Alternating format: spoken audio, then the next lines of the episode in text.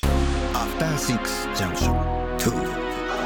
2新概念提唱型投稿コーナー時刻は11時33分です TBS ラジオから生放送でお送りしているアフターシックスジャンクション2パーソナリティの私ラップグループライムスター歌丸ですそして水曜パートナー TBS アナウンサーのうないりさですさあここからは新概念提唱型投稿コーナーですが今月もこちらのプロジェクトを進めていきますそのプロジェクト名はアフターシックスジャンクション2オリジナルアナオリジナルアナログゲームドロステルマイヤーさんの空論道制作プロジェクトはいということで、えーこの番組を聞いているリスナーの皆さんの投稿とともに、えー番組オリジナルのアナログゲームを作ろうというプロジェクト、えー1月から始まって2月いっぱいもお送りしていきます。えーということで本日渡辺則明さんこれのね発案者は、えー、とちょっとあのお風邪気味なんですかねちょっとね、お休みいただいてお大事に取っていただきます。えー代わりのゲストというわけではありませんが、えーね、クラブエスラーさんいにはやーあの渡辺さんにはちょっとかなわないですよ僕うんいやいやいやいやいや、ちょっとでもやる人によって視点が変わってくるのはがいはこいのはゲーいム面白いところなんで、ちょっとあのお付き合いいただければ頑張りますよろしくお願いしますということで、えーまあ、一応じゃあ代理としてはい番組構成作家古川光さんからどのようなゲームなのか改めて解説お願いいたします。えっと、小さい豆本と言われている、まあ、いわゆる名刺ネームカードくらいのサイズの本がありましてそこに、えー上の句と下の句というのが、まあ、大体3 50個から40個ぐらい書いてあるとで上の句だったら例えばそうですね、えー弟にしたいとか、えー友達にしたこいのみたいな間おあれあれが良かったですよ T シャツなんだっけ T シャツのワンポイントにしたいそして下の句をまたさらにパラパラパラっとめくると例えば、えー寿司ネタとかお魚とかあとこの間なねるほどね T シャツのワンポイントにしたい体の部位あれ良かったですね でとても本当に本来だったらありえないような組み合わせが生まれてくる中でその無理やりなお題に関してみんなで議論をしていくというゲームが「え面白いーですね空論道」でございます。なんかあのだから一つの正解をみんなで話し合って見つけていくのもいいし、まあ、お互いの意見ちょっと戦わせてみて、はいあの何にも決まらずに流れる流曲って言ってましたけ ど流曲する時もあるっていうのはね。はい、そういう感じのゲームでございます。そしてこのお題をリスナーさんから募集しているというコーナでーです、もね。う募集はもうあの来すぎて、はい。あの人いっぱいあるんですねもう800以上あったのかな最終的に来もたうので。もうもういいやってなってもういいやってあ感のじで もうお前ら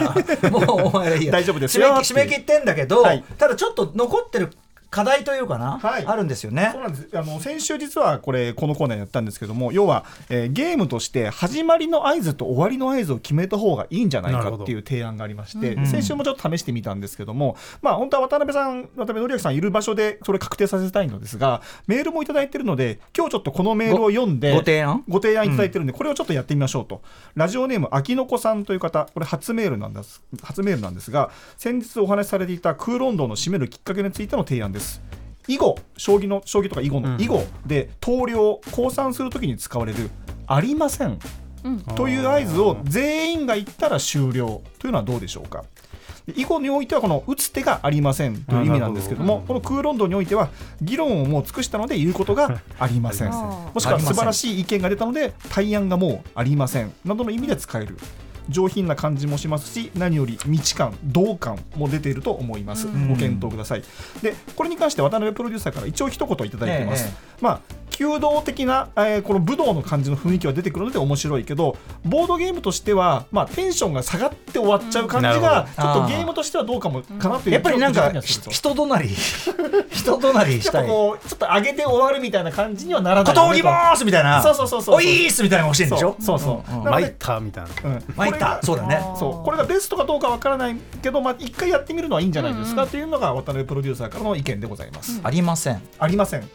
なんかね、あの確かに囲碁とか見てるへーと最後終わる負けた方がね、あーあありりまませせんんっってて言う言っんですねて、高三ですみたいなへ感じーで。パスみたいな感じですねそうそうそうそうそうそう。なるほどね。はいじゃあ今日はちょっとありません締め。はい、一応試してみましょうか。やってみましょうかは。はいいうんわかりまというしことでまた、えーじゃあいっぱい届いてるのでこた。じれじゃあゃ上の句下の句じゃあ。はいちょせっかくなんであの倉部さんに弾いてもらいましょう。じゃあかんそうですそねの。ままラジオネームとお題を読んでいただけたらと思います、えーラジオネーム歓迎さん大人にな大人になって初めて良さがわかるおおいいですね大人になって初めて良さがわかる初めて良さがわかるわかるそして下の句も倉部さん弾いていただいていいですかあもう一個ですかはい、そのままお読みください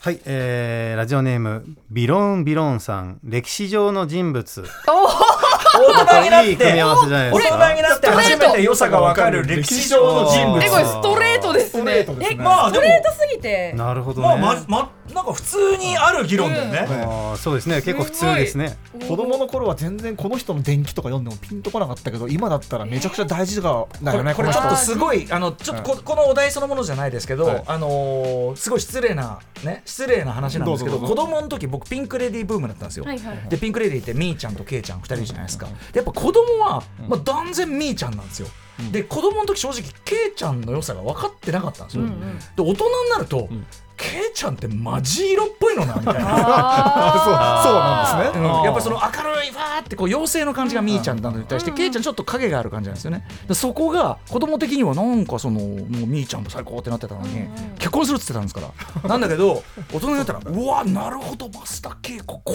ういうことがいやらしいい なるほど何を言っ てるの今やだからそう いうそういうことそういうことでしそういょうことねさあじゃあ始めましょ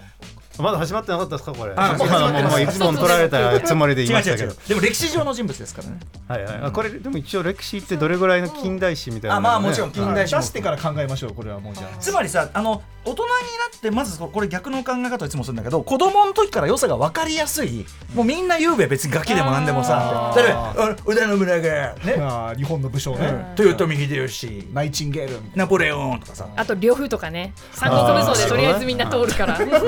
ら杖枝のまあ露骨だからその頂点取ったらの杖枝のはもう普通にそれはねだからもっと渋いとこ大人になると渋いとこただあれなんですよ良さなんですよねなんかそ の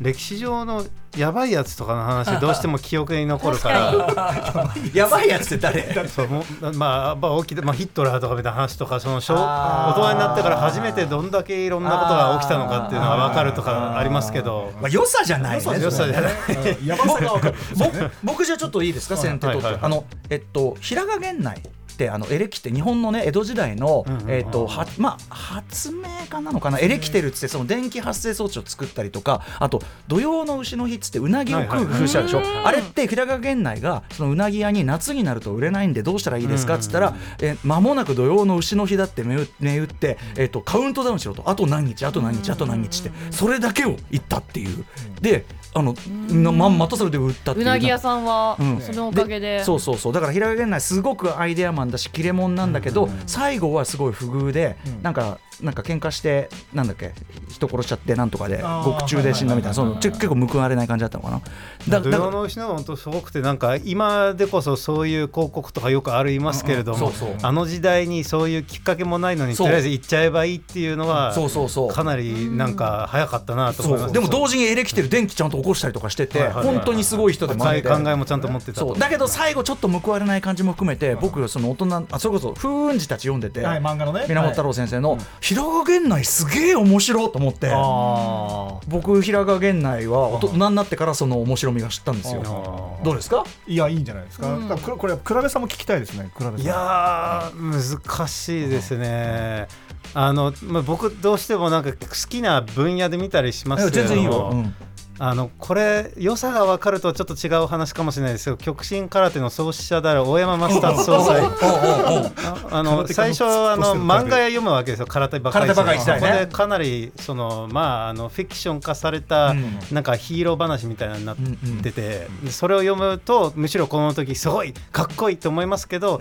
後々まあその辺りの大半があの実はそのまああのはっきり言ってしまえば嘘であったことが分かっはいてはいはいはいちょっと一回ちょっと残念な気持ちに一回下がるな一な回るまわあけです落ち着きましたからねはでいその後になっていやちょっと待ってよこの人のその実話の方もめっちゃ興味深いんじゃなくてっていうじゃないかっていう部分があっうんうんうんうんうんてっていうのもそのまあその戦時中に韓国から一人でなんか日本にやってきてうんうんそこであれだけ大きな組織を作り上げてうんそしてその空手家として認められてあのその一人でまあ二人でですけれどもアメリカに渡ってプロレスにその挑んだりとかっていううんあー本当の部分もあってなんか一人でここまでいろんなことがそのできた人間ってたとえそのフィクションの部分が本当ではなかったとしてもなかなかこれだけカリスマ性の持った人間はいないなっていう一回評価して落ちてまた上がるみたいな。あとそのなんかその人間臭いとこっていうか なそのダークなとこも含めてねそこも含めこてれ大ね人のならではのこの凄さがで分か多る感分じそれ最初になんか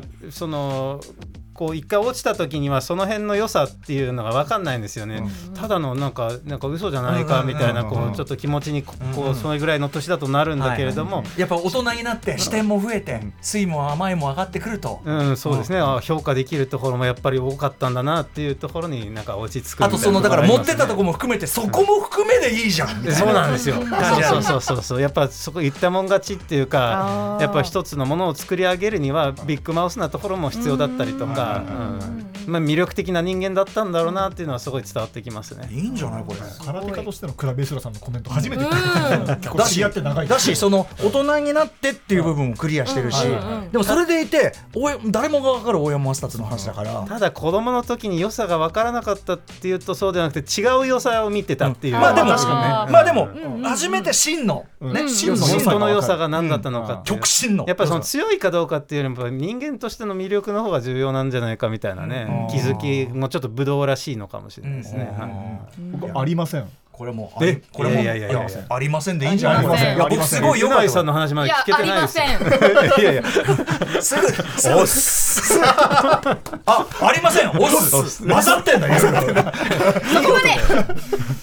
いいですいやいやうないさんの話聞きたかったですよ、嫌ね。じゃなかったよひねり出していやちょっと無理ですね出てこないあのねこの人ね投げる時も早いんですよあそうなんだうんやる時も早いけどゲ投げる時もー早いゲーマーですねやっぱりね。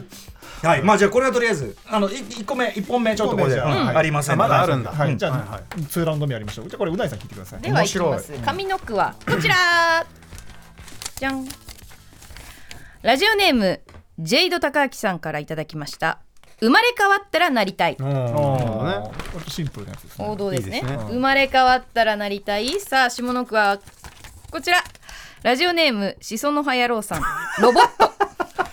あロボッートいいじゃんいいじゃんロ考ボットえがいあるじゃんロボえットねドラえもんとかなりたいですあかーないあードラえもんだったのか。いや、迷惑じゃない結構、迷惑なやつがね同棲してるんだよ。のび太の面あ倒それなりそうえそういうことそういう境こ遇も込みで。それそうでし漏れなょくそうですよ。まあ、捨てるにしても後で。うん言ってたよあのドラミちゃんの回でものび太のあの世話でもう こ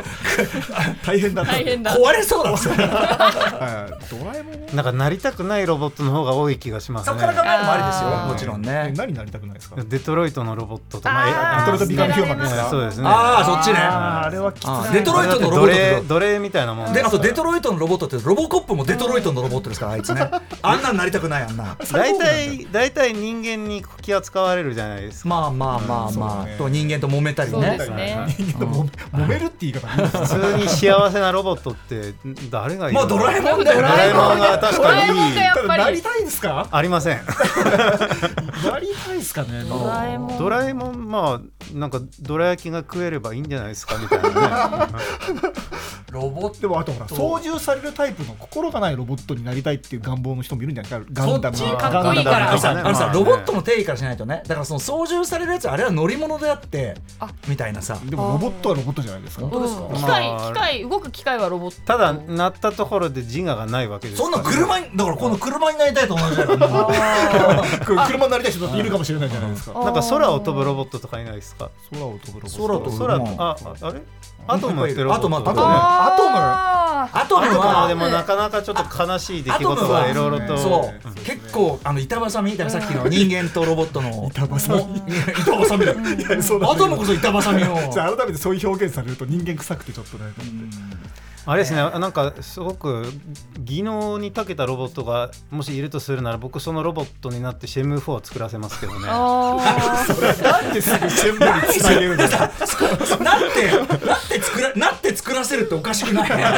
なって作るんでしょなって作ってプレやーまあはプレーを楽しんででき巨ない大なロボットにそういうプログラミングの仕事させてああーとはそのクリエイティブな人たちに作ってもらうみたいな でも生まれ変わったらなりたいだから ねいやなりたいっていうよりあれですねなりたいではないです ねシェンム4がやりたいってだけですすいません関係ありませんでした生まれ変わ生まれ変わったらなりたいロボットのお題が一番全部4をやりたいっていうどっかにだってシェム入れるお決まりなんでしょ確かに確か本に編で忘れ確そうかだに確かに確かにノルマクリアないですかうないさんいやでもドラえもんじゃないドラえもん強いでですすよドラえか。もん好きだもんドねラえもんまたきうんそう殺す系。殺すけねコロスケまあどっちも同じような感じ。なんかゲームでなんかいないですかなんか魅力的なロボットゲームに出てくる可愛いロボッとさっきデトロイト・ビカム・ヒューマンそうですねそれしか浮かばない割と嫌な例ですよあれあニアオートマタとかあの辺ロボットですか主人公戦うの嫌じゃないいやーそもそも使命性を言いたく戦ないか闘もロボは嫌でしょ別に普通にさまあ戦う買うことが多いかうんなそうですよねあでもさあのああのシリーズが連続したさあの終わりの方のさもう普通におっさん普通人間のおっさんやないかのターミネーターあ のあのシュワルツェネッガーがもうあのおじさんになってからもうさただのあーただのいい人じゃんっていう たただの人間味あるおじさんなんだけどになったターミネーターとかね。まあでもあんなのも苦労してるよね嫌ですねあの未来から人生は未来からロボ抑えてットだって基本的には人間が嫌なことをしさせるもの だからだか 嫌なこと言うならなんかそうなりたい対象としては結構ね難しいところが嫌ありなますよ嫌な分析するおなと友達として出てくるロボットってだから本当少ないん少だないだからです藤子 F 系になっちゃうの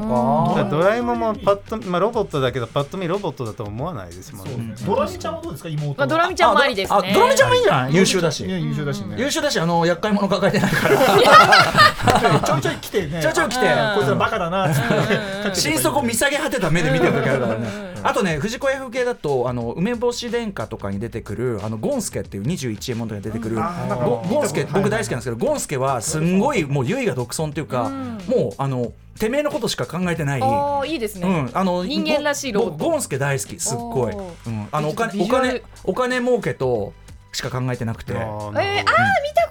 あるあはいはいはいはいはいいであのオ映画ラ可愛いっすねオラオラオラなんとかだっつって、うんでもあの21エモンの最後のところでゴンスケが作った芋畑で助かるんですよ、うんただやっぱりロボットの自我がどうなってるのが気になります よね。まあそうね生まれ変わるわけだからね